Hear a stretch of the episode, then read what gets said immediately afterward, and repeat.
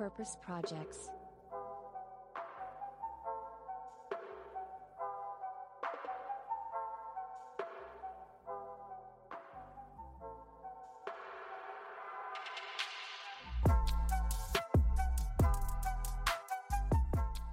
Hallo und herzlich willkommen zu Purpose Projects, dem Podcast mit dem nachhaltig guten Stoff. Wir reden hier mit Expertinnen aus aller Welt, um zu erfahren, wie Purpose und Business Hand in Hand gehen und lernen dabei auch gemeinsam, was jeder einzelne von uns für mehr Nachhaltigkeit tun kann. Heute an den Mikrofonen sind wir, Alex und Boris. Hey Alex. Hi Boris. Ja, wir sind zurück nach einer kleinen kurzen Sommerpause, um, ähm, aber wir haben uns die Zeit genommen, um nochmal ganz coole Gäste einzuladen. Und genau damit starten wir auch heute mit einem Gast, und zwar mit Robert Kratzer, einer der Geschäftsführer von Social Bee. Das ist eine gemeinnützige Organisation, die sich darauf konzentriert, Flüchtlinge bei der Integration in den Arbeitsmarkt zu unterstützen. Und genau dazu arbeiten sie eng mit Unternehmen zusammen, sodass sie zum einen die Vielfalt und Inklusion in den Unternehmen fördern, aber auch gerade den Unternehmen helfen, von den Fähigkeiten und Erfahrungen der Flüchtlinge zu profitieren.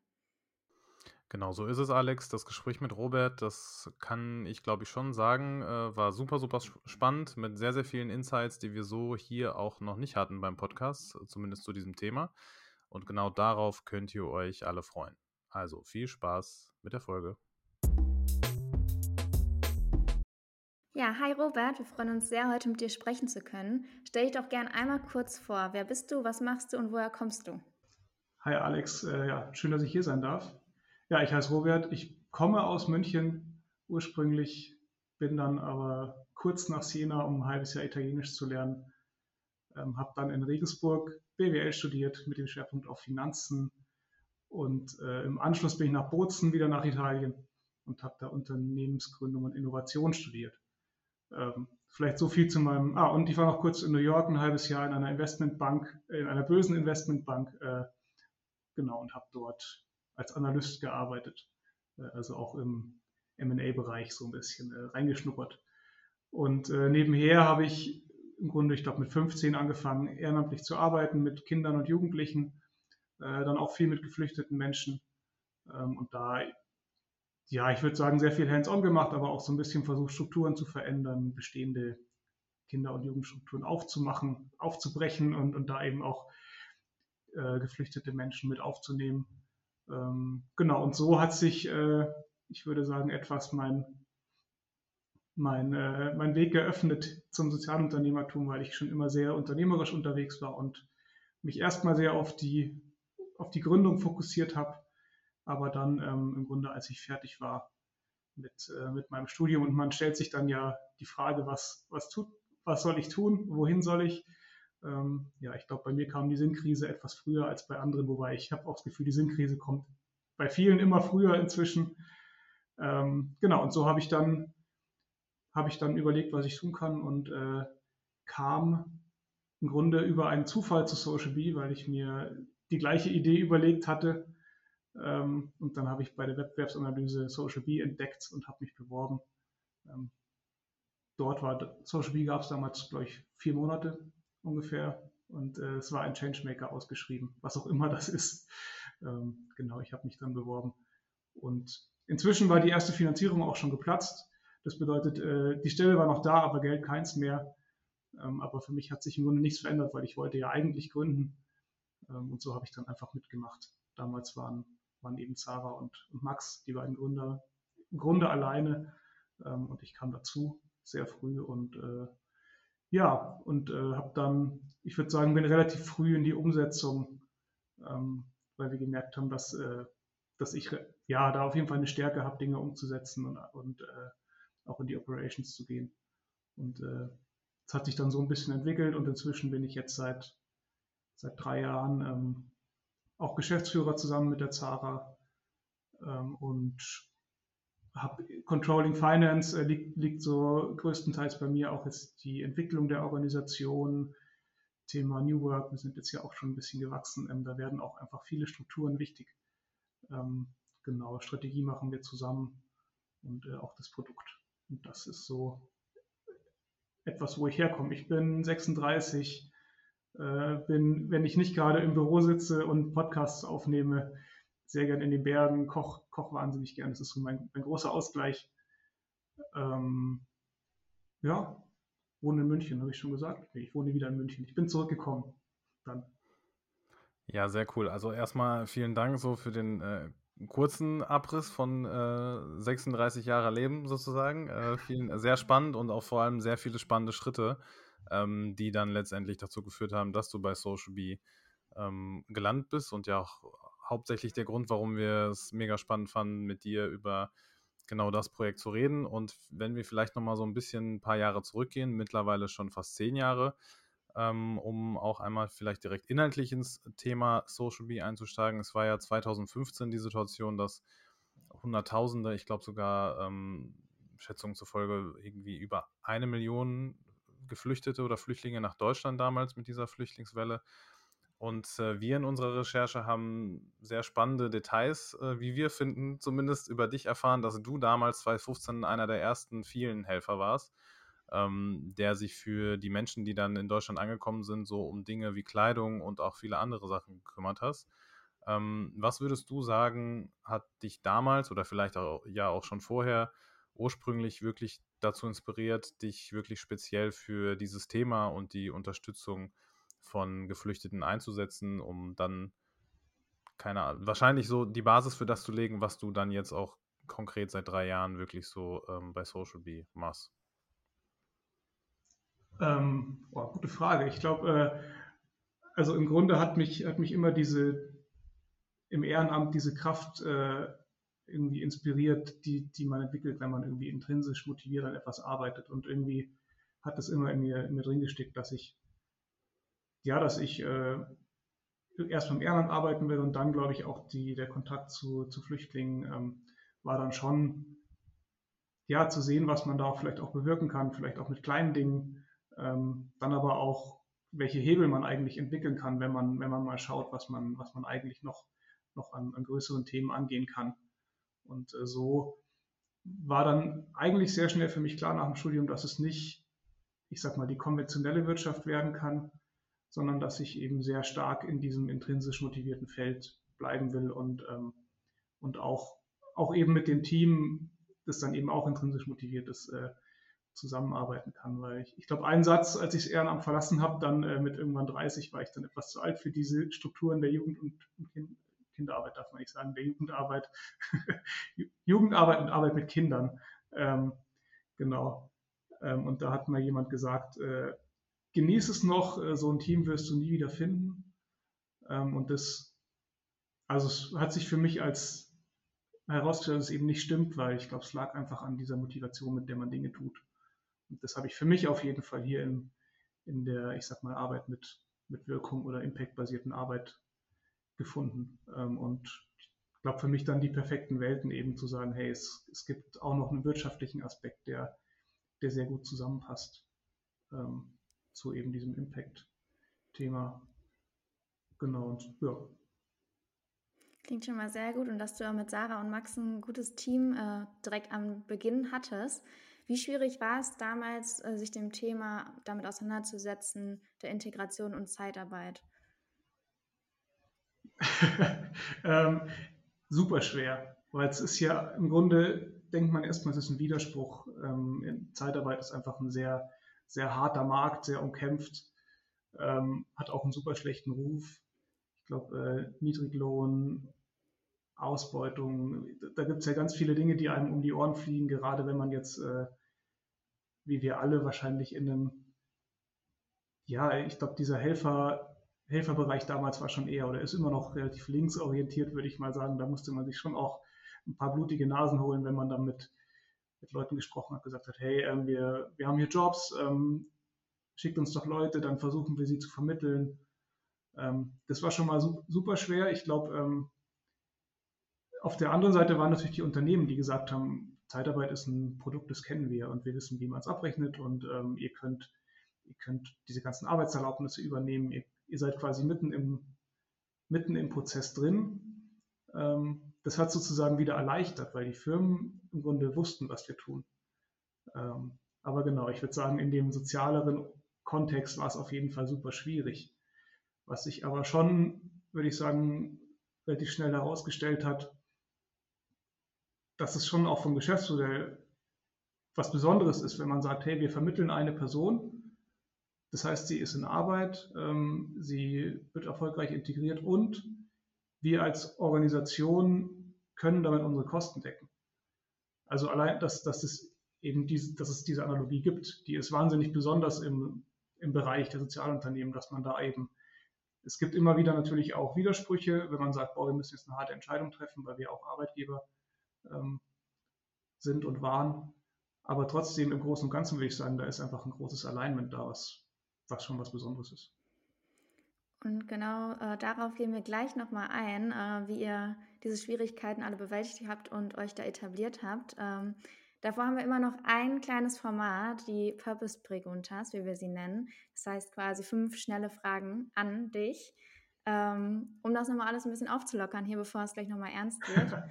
Und ich würde sagen, äh, Boris fängt direkt einmal an mit der ersten Frage.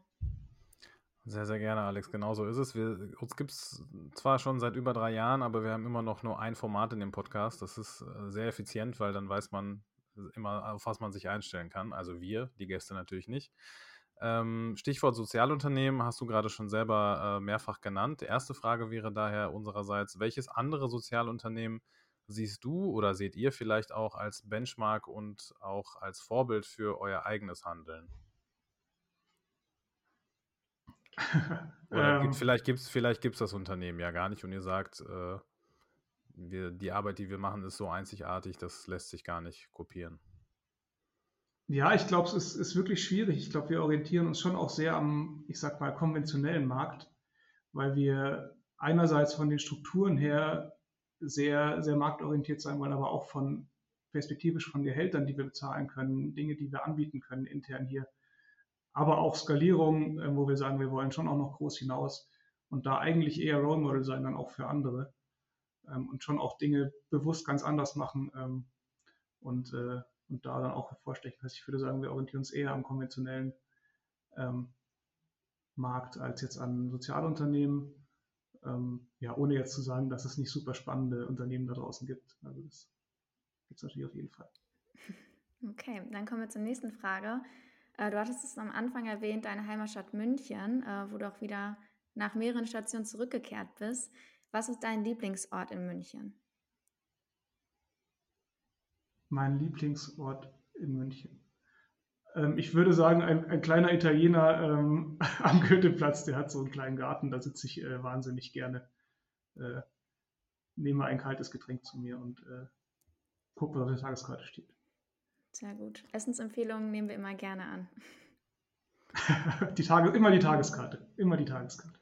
Das hört sich sehr gut an und vor allem hört sich das nach etwas an, was du eigentlich viel lieber jetzt gerade machen wollen würdest nach Feierabend, als äh, hier mit uns zu reden. Aber das ist äh, gar kein Problem. Äh, nächste Frage würde ich dann mit weitermachen. Wenn du für ein Jahr Bundeskanzler wärst, ich weiß, sehr äh, großspurige Frage, welche drei Dinge würdest du zuallererst ändern? Äh, ich glaube, ich würde dieses Kindergartengezanke beenden. Äh, das war das, das wäre das Erste, was ich beenden würde ähm, oder verändern, verändern würde.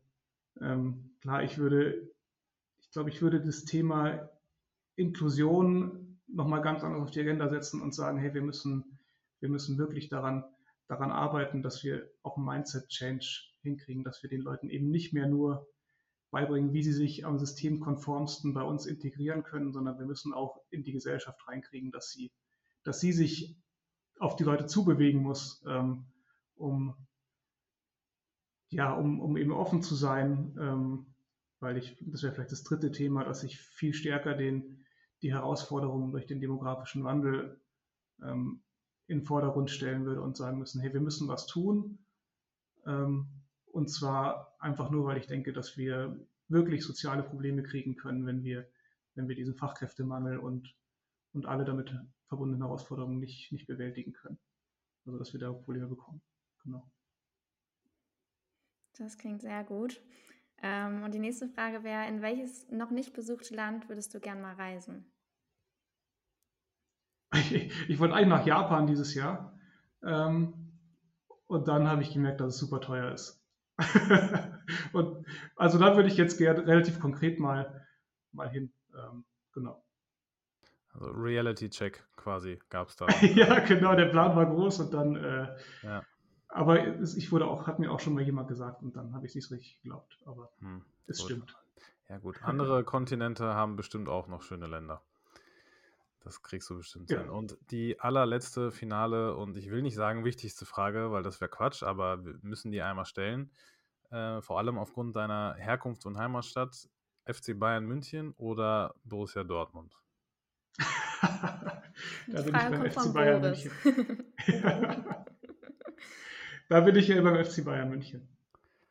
Tut gut, mir leid. Das dachte ich mir schon fast, aber können wir auch gleich nach der Aufnahme noch klären. Alles gut. Machen wir. Gar kein Thema. Dann wollen wir, ähm, danke erstmal dafür, Robert. Ähm, auch da sehr spannende Antworten. Wir würden dann auf jeden Fall jetzt auch ein bisschen inhaltlich, wie angekündigt von Alex, tiefer in das Thema Social Bee und mit einsteigen und das, was ihr generell macht, ähm, on a daily basis quasi. Ähm, ich würde ganz gerne mit dem Stichwort Fachkräftemangel weitermachen, weil du das gerade schon selber in den Mund genommen hast.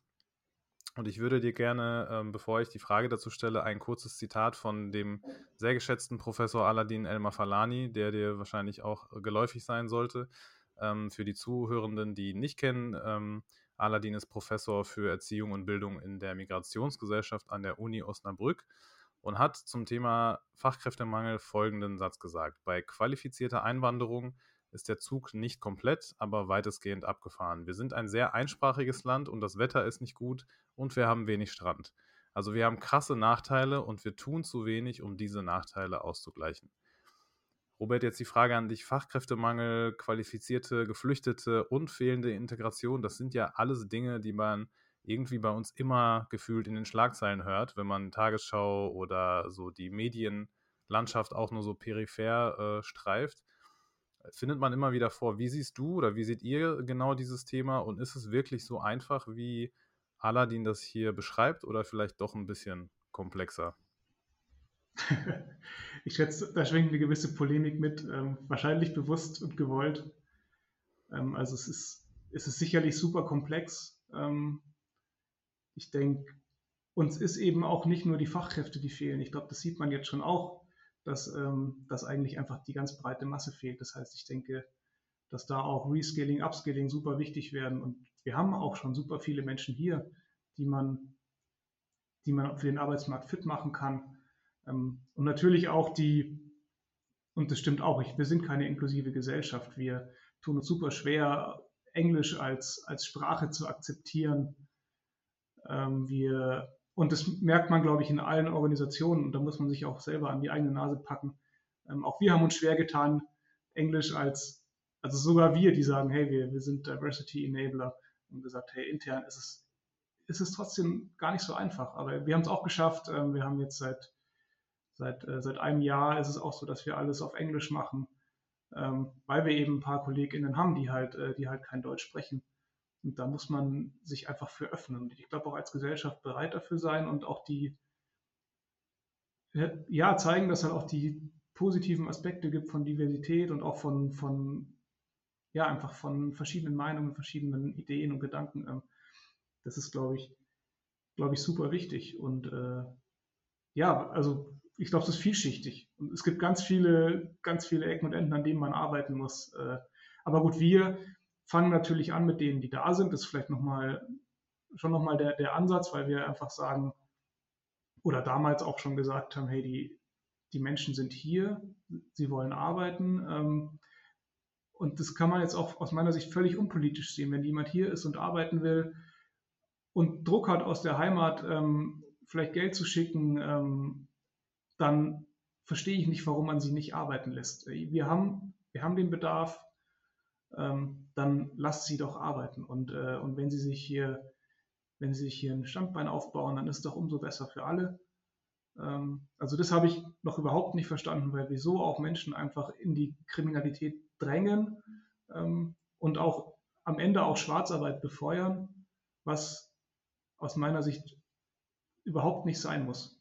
Ähm, und deswegen auch nochmal so aus einem rein egoistisch gesellschaftlichen, deutsch-gesellschaftlichen Kontext verstehe ich nicht, warum warum allein dieser Punkt nicht in die Köpfe geht. Und dann kommen, kommen wir nachher und sagen, hey, aber Zuwanderung ist wichtig, auch Diversität ist wichtig. Ähm, wir sollten sogar noch proaktiv daran arbeiten, dass die Menschen hier bleiben und dass sie sich hier wohlfühlen. Aber das ist dann schon wieder der zweite Schritt. Und äh, das, das sind Themen, die, die kann ich äh, nicht nachvollziehen. Es ist super komplex. Ich glaube, man hat auch wahnsinnig viele Sorgen und Ängste, mit denen man umgehen muss, die man adressieren muss. Ähm, ja, aber ich glaube, man schafft es halt auch nicht, wenn man es nicht versucht. Ja, du hast es gesagt, ähm, ihr arbeitet mit den Leuten, die jetzt hier sind, ähm, die arbeiten möchten.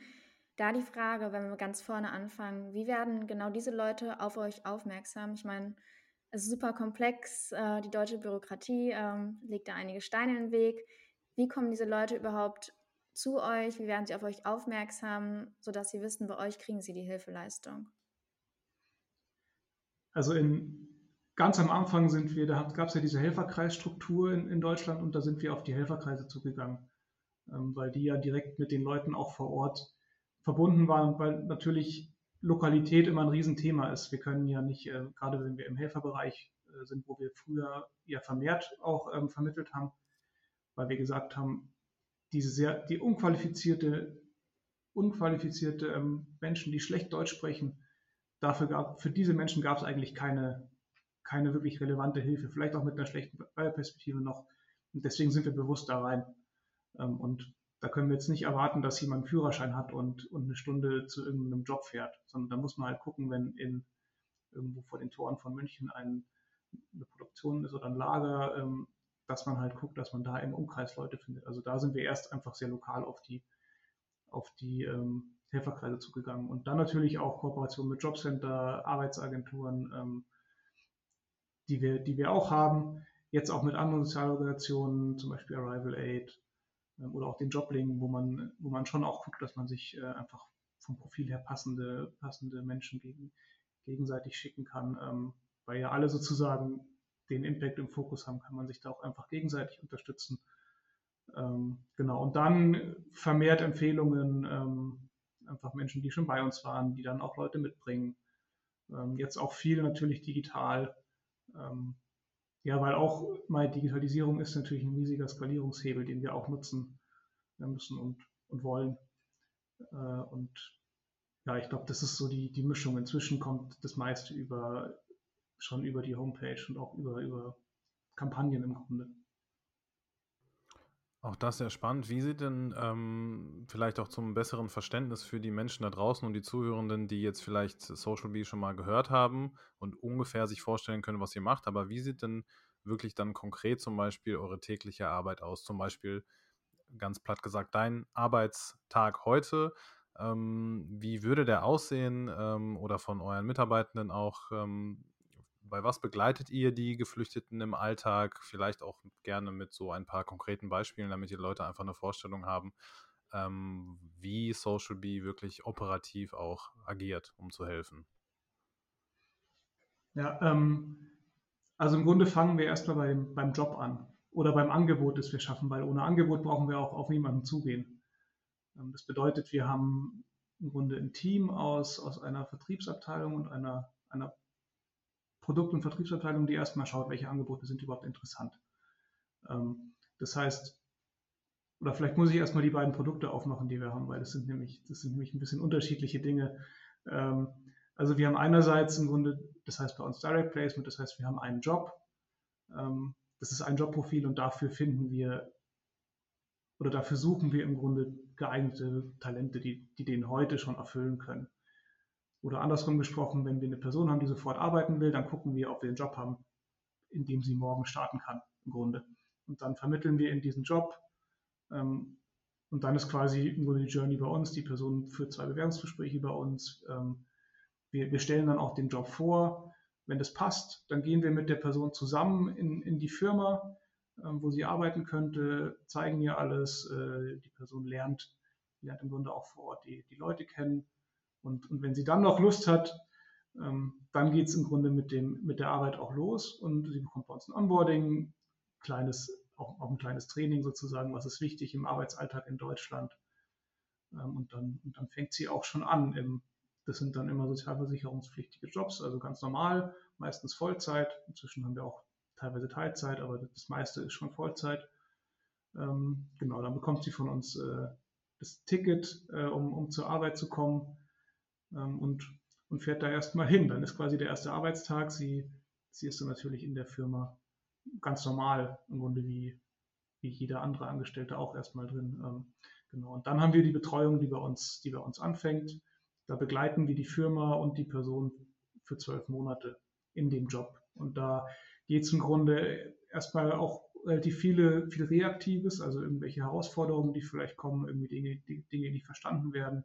Da, ähm, da haben wir einfach dann die Möglichkeit, also erstmal die Person die Möglichkeit, uns jederzeit anzurufen, aber es gibt auch alle zwei Wochen ein, ein proaktives Gespräch von uns, wo wir einfach Dinge abfragen, wie läuft's, ähm, hast du, verstehst du irgendwas nicht, hast du Herausforderungen, ähm, wie geht's dir, gibt es vielleicht andere Themen, in, auch in deinem Privatleben, die vielleicht dein, ja, einfach die, den Erfolg im Job beeinflussen? Ähm, Gibt es da irgendwas? Genau, dann, dann führen wir Feedbackgespräche mit den Unternehmen und den, und den Personen, um, um zu gucken, gibt es was, was sie ver, verbessern oder verändern muss? Gibt es was, was, das, was die Firma verbessern oder verändern muss? Ähm, um eben im Grunde das große Ziel, das wir ja immer alle haben, ist, dass die Personen nach zwölf Monaten dann und die Firma auch ohne uns auskommen äh, und dann und dann sozusagen ganz normal weitermachen. Äh, genau. Parallel noch Deutschkurse, die wir organisieren und wenn es äh, wenn es so kleinere Qualifizierungen gibt, dann können wir das auch noch bezahlen, wie zum Beispiel ein Gabelstaplerschein. Äh, genau. Und dann ist die Person erstmal im Job und dann haben wir schon aber auch viele Jobs, wo es dann am Ende auch Möglichkeiten gibt, ähm, entweder interner Aufstieg oder auch vielleicht noch eine Ausbildung hinten dran zu machen. Aber im Grunde geht es immer erstmal bei uns über, über den Job, ähm, dann auch in die Sprache sozusagen und dann aber auch in gegebenenfalls noch eine weiter irgendwie eine Weiterbildung, Weiterqualifizierung. Genau, das ist so das eine, äh, was wir haben. Und das andere sind Qualifizierungsprogramme. Da, ähm, da schauen wir uns eher sehr, sehr klar an, was erstmal, was braucht der Markt, ähm, also was brauchen die Kundenunternehmen an, an, an Jobprofilen. Und dann gucken wir aber auch, was ist interessant für die Menschen, die hier sind, was wollen die gerne machen, ähm, wo finden wir oder wo, wo können wir einfach Jobprofile im Grunde auch qualifizieren, die sie gerne machen würden, aber die sie jetzt gerade nicht erfüllen. Also zum Beispiel, ähm, was, wir, was wir gerade machen, ist ein, ein Pflegeprojekt, wo wir sagen, hey, der Pflegemarkt ist, die brauchen super viele Leute, aber wir haben auch schon aus Erfahrung gelernt, dass äh, selbst als Pflegehelferin ist es gar nicht so einfach, äh, einfach von heute auf morgen anzufangen. Das heißt, wir haben da jetzt eine, das dauert noch vier Wochen, eine, eine kleine Vorqualifizierung da, da gibt es im Grunde Pflegegrund, Grundtechniken ähm, und Dinge, die man da lernen muss. Dann gibt es noch einen pflegespezifischen Deutschkurs ähm, und Soft-Skill-Trainings und so bereiten wir eben dann die, die TeilnehmerInnen auf, auf dann die Arbeit vor. Und danach äh, werden sie quasi, die werden zu 20 geschult und danach werden sie dann ähm, in die Unternehmen vermittelt. Und dann sind wir auch wieder für neun bis zwölf Monate dabei mit, äh, mit Sprachkursen, mit mit Betreuung. Ähm, eigentlich das Gleiche, was wir auch im anderen Produkt machen, nur dass es äh, noch diese Qualifizierung davor gibt. Also das sind so die, die zwei grundlegenden Programme, würde ich sagen.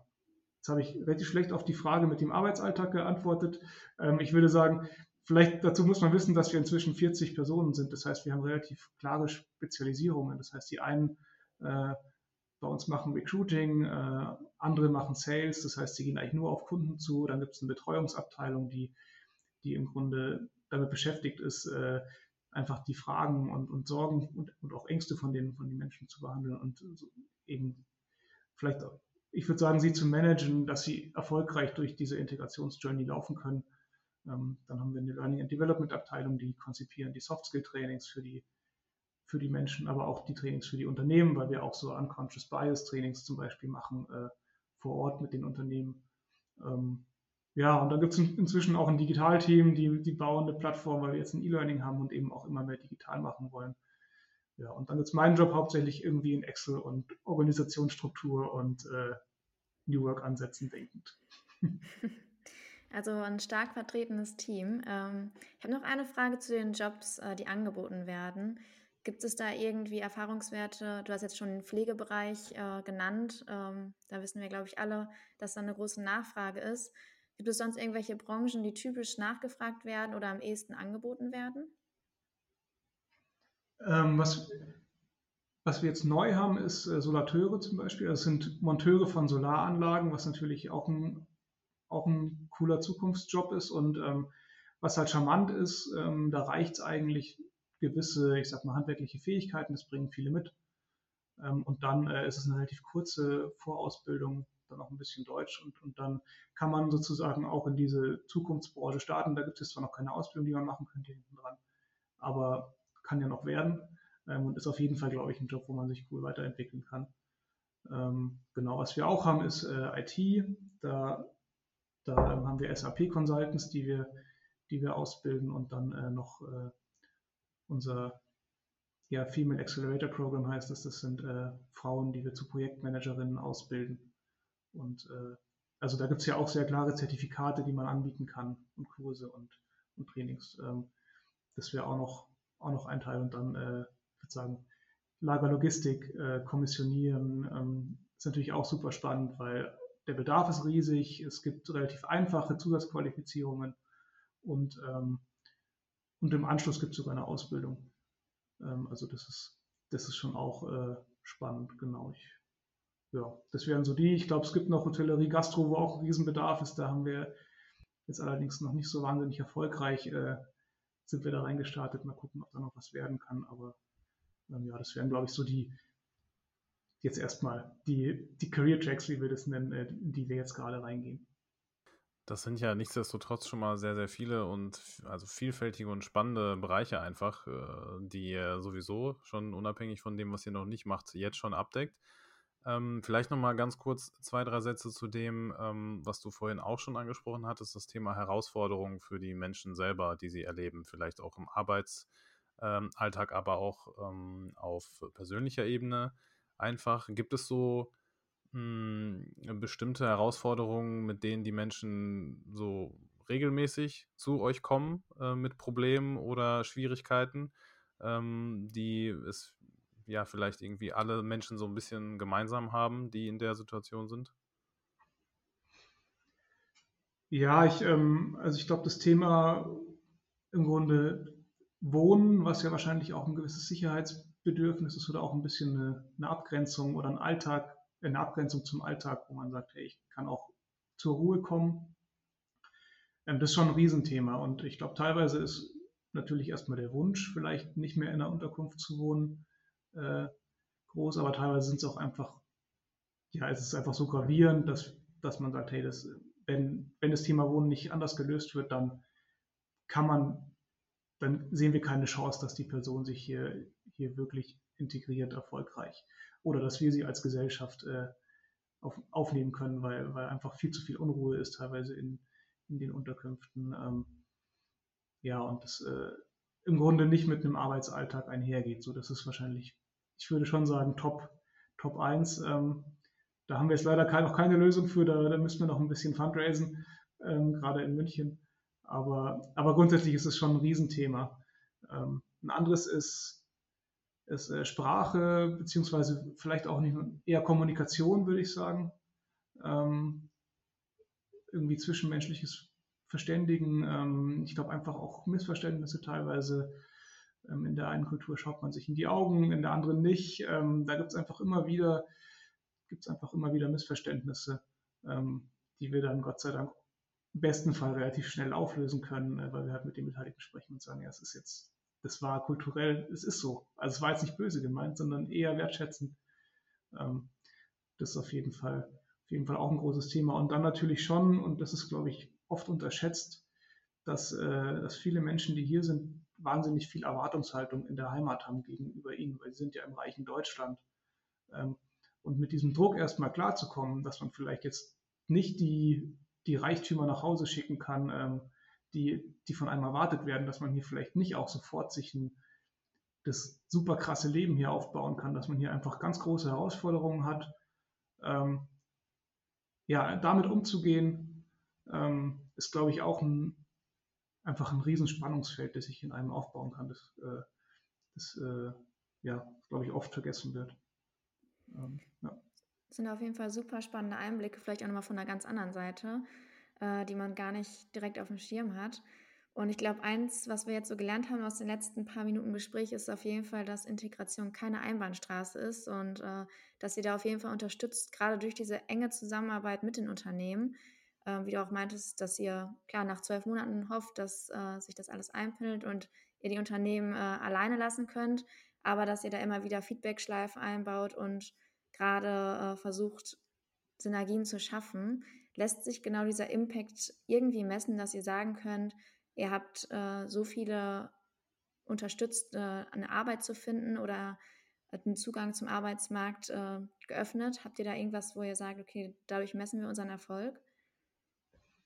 Ähm, also wir haben viele KPIs. Wir, wir, suchen immer noch die, die perfekten. Ich denke, da wahrscheinlich geht es ja vielen Sozialunternehmen so. Ähm, wir haben jetzt, äh, wir werden jetzt dann bald die, den tausendsten Programmstart haben bei uns. Ähm, Inzwischen sind wir so dass so weit, dass wir dieses Jahr so zwischen 400 und 500 Personen ähm, in, in, den, im Grunde in, in die Programme aufnehmen werden können. Also da sieht man vielleicht auch ein bisschen die, ja, die Skalierungskurve, die wir, die wir haben. Und dann, ähm, was auch eine wichtige KPI ist, zum Beispiel, weil die nochmal sehr auf die Nachhaltigkeit geht, ist, dass ähm, nach diesen zwölf Monaten, ähm, also die Personen, die wir für zwölf Monate oder die, die auch erfolgreich diese zwölf Monate durchlaufen, dass, dass die dann quasi nach, nach Abschluss, nach acht Monaten noch zu 90 Prozent im Job sind. Also das zeigt auf jeden Fall, wie, wie wichtig oder wie, ja, wie viel Impact dieses Programm hat äh, an sich. Und was das Schöne ist, das blickt eben nicht nur über die zwölf Monate, sondern auch dann nochmal acht Monate weiter und, und kann vielleicht so ein bisschen die Nachhaltigkeit spiegeln und äh, ja, vielleicht, klar, dann kann man es auch in Geld bemessen. Es gibt ja den Social Value, den man berechnen kann. Da können wir sagen, dass wir jetzt äh, 14 Millionen Euro in die Gesellschaft sozusagen zurückgegeben haben, also jetzt in Deutschland. Ähm, das sind dann Ersparnisse, das sind aber auch Entlastungen vom Sozialsystem, ähm, auch sozusagen Kaufkraft, die gewonnen wird. Das sind vielleicht so ein paar KPIs. Ähm, genau, aber ich glaube, wichtig ist halt, schon auch immer die Einzelperson, weil, weil man natürlich den, den Impact auf der, Einzel, auf der einzelnen Person, der ist wahrscheinlich, eigentlich ist der unmessbar, ähm, weil wenn man sozusagen einer Person, wenn man da wirklich was verändert, ähm, dann sind das auf jeden Fall, glaube ich, die Geschichten, die, die einem am meisten unter die Haut gehen und, und nochmal viel mehr als irgendwelche 14 Millionen Zahlen Social Value oder sowas. Also ich glaube, das finde ich eigentlich ganz, ganz schön, diesen Spagat zwischen, äh, man macht es für, für die Einzelperson, aber man macht irgendwie schon auch Impact an, ja, an der Gesellschaft im Grunde. Auch da sehr spannend, danke auch da für die Insights quasi aus diesem genau, äh, ja, jenem Spannungsfeld, das ich zum Beispiel persönlich auch aus meinem Job täglich kenne und auch erlebe. Also generell die ähm, Messung von Wirkung äh, anhand irgendwelcher sinnvollen dann im Idealfall KPIs, also Social KPIs, dann ähm, wirklich so zu definieren, ist ja eine Daily Challenge auf jeden Fall. Und ähm, das mit dem Social Value Score und den 14 Millionen und so weiter, das ist auf jeden Fall, äh, also gute Punkte auf jeden Fall, aber das, was du zuletzt gesagt hast, das trifft, äh, glaube ich, auf sehr, sehr viele Social Businesses zu, die Wirkung äh, die das dann beim einzelnen Menschen dann erzeugt, ist auf jeden Fall. Ja, du hast es äh, selber am besten ausgedrückt, äh, eigentlich äh, nicht zu messen. Ähm, wir würden tatsächlich schon so ein bisschen auf die Zielgeraden einbiegen unserer Folge. Leider muss ich sagen, mit der vorletzten Frage tatsächlich. Und ähm, zum Schluss aber vielleicht auch nochmal mit nicht, einem nicht ganz so einfachen Thema. Das haben wir uns so ein bisschen äh, nicht absichtlich ausgesucht, aber es ist trotzdem wichtig, glaube ich, da einmal drüber zu reden, ähm, weil wir das, glaube ich, auch aus dem Alltag ähm, alle relativ gut kennen. Diese beiden Themenkomplexe, würde ich es mal nennen, Geflüchtete oder Migration und Integration, das sind ja ständig diskutierte Themen in der breiten Öffentlichkeit. Das haben wir ja vorhin schon mit dem ähm, anhand des Zitats von Aladdin so ein bisschen ähm, umrissen spätestens ja so oder so seit dem Kriegsanfang auch in der Ukraine im letzten Jahr hat das Thema gefühlt nochmal richtig Fahrt aufgenommen, zumindest in meiner Wahrnehmung oder in unserer Wahrnehmung. Wie verfolgt ihr diese größtenteils doch sehr manchmal unterschiedlich geführten Debatten über ukrainische Geflüchtete und Geflüchtete aus anderen Ländern wie Syrien, wie dem Irak, ähm, aus anderen nordafrikanischen Ländern? Ich kann das aus meiner oder unserer Erfahrung aus so einer Stadt wie Dortmund zum Beispiel sagen, dass aus beiden, sage ich mal, Gruppen an Geflüchteten sehr viele hier sind vor Ort. Sowohl ukrainische Menschen als auch Menschen ähm, aus arabischen oder nordafrikanischen Ländern beispielsweise. Und die Ge Debatten und Diskussionen, die um diese Menschen geführt werden, sich doch sehr stark unterscheiden. Ich weiß nicht, wie das in München ist, ob das vielleicht auch anders ist aufgrund der äh, ja, Demografie, wahrscheinlich sowieso, aber auch an anderen ähm, Aspekten. Wie äh, verfolgt ihr das? Wie beobachtet ihr das? Mit welchen Gefühlen, auch aus der Erfahrung der täglichen Arbeit mit diesen Menschen? Ähm, also ich glaube, wir haben da einen Prozess durchgemacht. Ähm, der wahrscheinlich der erste Impuls war, als man von dem Krieg erfahren hat, klar erstmal irgendwie Schock, dann auch irgendwie, was können wir tun? Können wir irgendwas tun? Ähm, und dann hat man von der Fluchtbewegung mitbekommen und dann haben wir gesagt, da können wir was tun. Ähm, also wir, wir können helfen, weil es uns im Grunde im Kern trifft in dem, was wir, was wir tun, nämlich ähm, Integration. Ähm, dann hat sich herauskristallisiert, dass, ähm, dass es ja durchaus eine andere Handhabung gab ähm, zwischen jetzt Flüchtlingen aus der Ukraine, aber auch den Flüchtlingen äh, sozusagen aus den Herkunftsländern, die wir schon, die eigentlich alle anderen Herkunftsländer. Ähm, und da war dann bei uns ähm, die Frage und auch die Anfrage von einfach vielen anderen, was macht ihr denn speziell für, für die Ukraine? Ähm, da kamen dann auch viele Firmen auf uns zu, wir wollen wir wollen UkrainerInnen einstellen. Und da war dann erstmal eine sehr große Abwehrhaltung bei uns, weil wir gesagt haben, hey, das ist unfair. Und äh, das, das könnt ihr doch nicht ernst meinen. So, das war, glaube ich, so das Erste. Und dann haben wir gesagt, da machen wir auf keinen Fall mit. Ähm, um dann aber, glaube ich, ähm, schon auch das nochmal zu reflektieren und einfach einen Umgang damit zu finden. Ich denke, wir, wir haben dann erstmal eine sehr klare Meinung gegenüber Firmen entwickelt, die, die zu uns kommen und sagen, hey, wir wollen, wir wollen UkrainerInnen einstellen und sonst niemanden. Und da war unsere Meinung, äh, machen wir nicht. Ähm, wir rekrutieren nicht nach Herkunft. Das war so erstmal die sehr klare Kante, die wir gegenüber den Firmen ähm, aufgebaut haben. Und da muss man aber auch dazu sagen, manche Firmen kamen so zu uns, aber die haben dann gesagt, ach ja, ja, das ist ja natürlich nicht. Ähm, wir, dann äh, wir arbeiten trotzdem mit euch.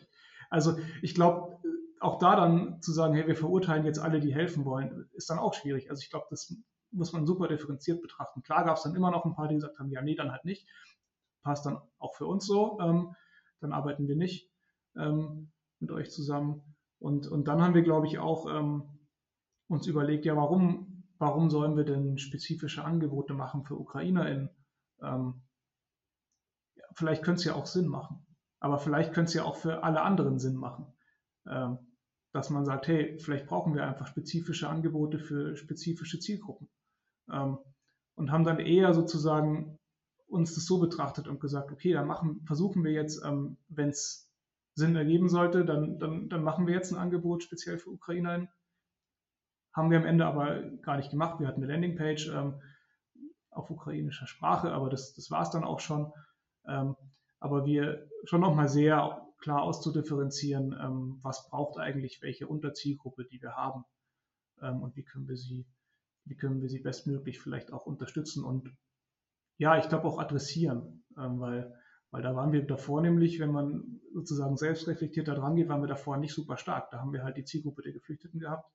Äh, und so wurde uns sozusagen noch eine Subzielgruppe an uns herangetragen und haben wir gemerkt, es gibt super vielschichtige Zielgruppen, auf die man ganz anders zugehen muss.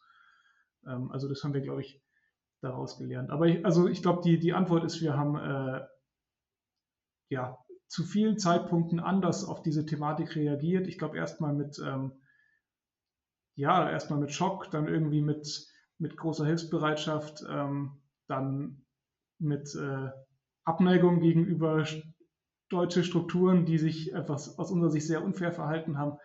Dann aber wiederum auch Verständnis für diese Strukturen, die sich aufgebaut haben, weil man ja auch dahinter gucken muss. Ähm, ja, also ich glaube, also so irgendwie differenziert. Aber ich glaube, wir haben auch viele Extreme mitgemacht und ich denke, es haben wahrscheinlich viele andere auch äh, da viele Emotionen.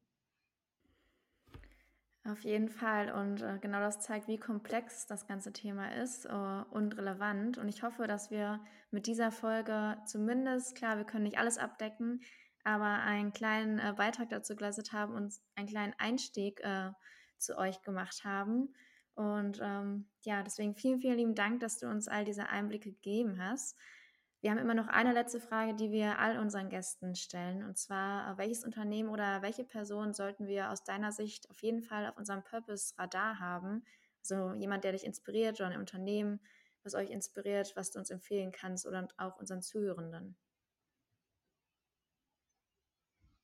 Ähm, welches inspiriert mich?